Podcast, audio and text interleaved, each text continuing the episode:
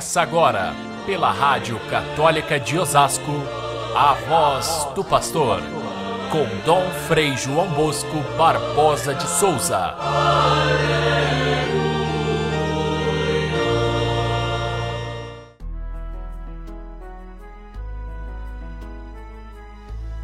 Os discípulos entraram na barca e foram em direção a Cafarnaum, do outro lado do mar. Já estava escuro e Jesus ainda não tinha vindo ao encontro deles. Soprava um vento forte e o mar estava agitado. Caríssimos irmãos e irmãs, ouvintes do nosso Evangelho de cada dia, ontem nós lemos o Evangelho da multiplicação dos pães, segundo São João. E este capítulo é todinho a partir dessa experiência da multiplicação dos pães, as diversas lições que o evangelista São João coloca na, na fala de Jesus, explicando o significado desse seu gesto.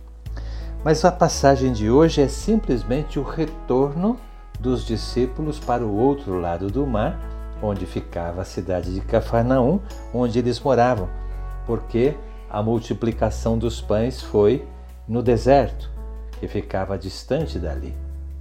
E na volta, então, acontece aquela tempestade no, no mar que os deixa inseguros e com medo. Então, estamos na sequência daquela passagem da multiplicação dos pães. Só para lembrar, no finalzinho do evangelho de ontem, as pessoas entusiasmadas com a multiplicação dos pães e os próprios discípulos surgiu a ideia de fazer de Jesus o rei. E ele então, que não, não tinha essa perspectiva de modo nenhum, ele se retira e sobe no alto do monte para rezar. E ali ele fica enquanto os discípulos voltam sozinhos no barco. Ah, o barco é agitado pela tempestade e ali aparece a incapacidade deles de ir adiante na travessia. É certo que tem, tem momentos na nossa vida em que a gente não consegue mais ir para frente, porque é, se torna difícil o caminho, também não consegue mais voltar para trás, porque eles já tinham andado 5 quilômetros.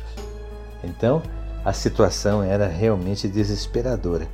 E Jesus chega até eles andando sobre as águas, o que lhes causa mais medo ainda. A passagem de São João é bastante discreta quanto a esse medo e a tempestade, mas a gente vê a mesma passagem em São Marcos, em São Mateus, em São Lucas, e, e, e os evangelistas deixam bem claro que eles tinham era muito medo e não tinham entendido ainda o significado da, da multiplicação dos pães. Jesus chega andando sobre as águas, eles querem trazê-lo para dentro do barco, porém, ao chegar Jesus, eles já estão chegando também na outra margem. Ou seja, é bem característico quando os discípulos estão sem Jesus, a viagem não progride. Quando Jesus está com eles, a viagem chega à sua finalidade, ao seu fim. A multiplicação dos pães, a gente viu, ela pode ser entendida em diversas chaves diferentes. Uma delas é a chave messiânica. A multiplicação mostra que Jesus é o Messias. A outra chave é a eucarística. O pão multiplicado é a Eucaristia a, o pão descido do céu que Jesus vai explicar mais tarde, que é Ele próprio, o pão. E ainda podemos ler numa chave é, eclesial, ou seja, dá para a gente entender através dessa passagem o mistério da igreja. Também nessa travessia de volta dos discípulos é, para Cafarnaum, a gente pode entender essas três coisas. Nós podemos também é, tirar daqui algumas lições interessantes. É, primeiro, a chave messiânica. É, se Jesus saiu do meio do grupo e, e, e praticamente se retirou sem, sem dizer para onde ia, porque queriam fazê-lo rei, é, Jesus quis deixar bem claro que não é esse o seu caminho. Para os discípulos e para a multidão que não conhecia ainda o pensamento de Jesus totalmente, fazê-lo rei significava atender a, ao grande sonho messiânico que eles tinham de um sucessor de Davi que criasse um reino de abundância, de felicidade, um, alguém que garantisse o alimento para todos sem fazer muita força. Ou seja, era uma maneira de se acomodar a um Salvador que viesse para resolver os seus problemas.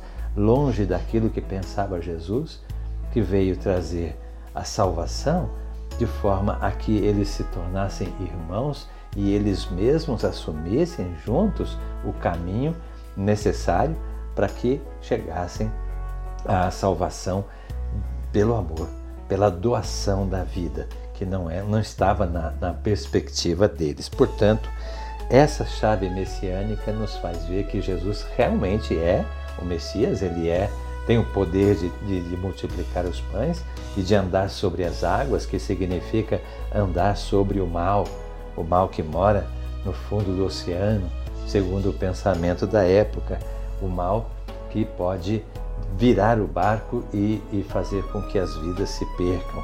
Pois bem, Jesus é o Messias, mas a sua ideia do Messias é outra, por isso ele se retira. A a chave eucarística, a gente pode imaginar que os discípulos estavam trazendo no barco as sobras, os doze cestos que sobraram, talvez isso pesava bastante. Mas ao mesmo tempo era essa a sua tarefa de continuar o trabalho da multiplicação dos pães, não apenas o pão material, aí está o sentido da Eucaristia, mas o pão que é Jesus. Essa é a tarefa dos discípulos: alimentar a vida das pessoas com Jesus Cristo, com a vida, é, com a santidade de vida que ele veio nos trazer. Portanto, a, a Eucaristia estava com eles e eles não perceberam o significado dela, por isso tinham medo. Quando Jesus chega e diz: Sou eu, este sou eu, nós já vimos o significado dele, significa a, a sua divindade, quando ele diz sou eu, aí as coisas se acalmam e eles chegam ao seu destino. A chave eclesial. A igreja está representada nesse fato aí. Aliás, toda vez que aparece a barca, os apóstolos como, como é, tripulantes dessa barca, a gente logo vê aí, os evangelistas viram, e também a tradição da igreja, a gente vê aí um símbolo da própria igreja. É a igreja que singra sobre as águas e ela, quando está com Jesus, quando ela tem Jesus dentro dela, ela caminha com tranquilidade. Quando Jesus está ausente, a coisa não funciona e aí é que vem os perigos. Aí vem os ventos, aí vem a dificuldade de chegar no objetivo. Com Jesus, a igreja caminha por este mundo e vai, mesmo através das dificuldades, ela vai chegar ao porto verdadeiro que é a vida eterna. Jesus é aquele então que reparte o pão para nós, mas ele também se retira para o alto da montanha, que é a sua transcendência. Ele não está visível para nós, mas está presente na hora em que enfrentamos as dificuldades na nossa igreja, na vida comunitária, na nossa, na nossa vida cristã de cada dia. Ele está presente. Ele vem e garante para nós. As sobras que estão ali no barco são a sua presença eucarística permanente na nossa vida, de modo que nós podemos contar com Ele em todas as horas para superar as dificuldades que nós enfrentamos. Vamos chegar na outra margem, a outra margem que é a vida eterna. Os apóstolos vão chegar na outra margem, que é a cidade de Cafarnaum, onde continua a história que nós vamos ver a partir de amanhã. Jesus, então, refletindo sobre isso que aconteceu, para que os discípulos possam entender. Fiquem todos com Deus, então, e até amanhã, se Deus quiser.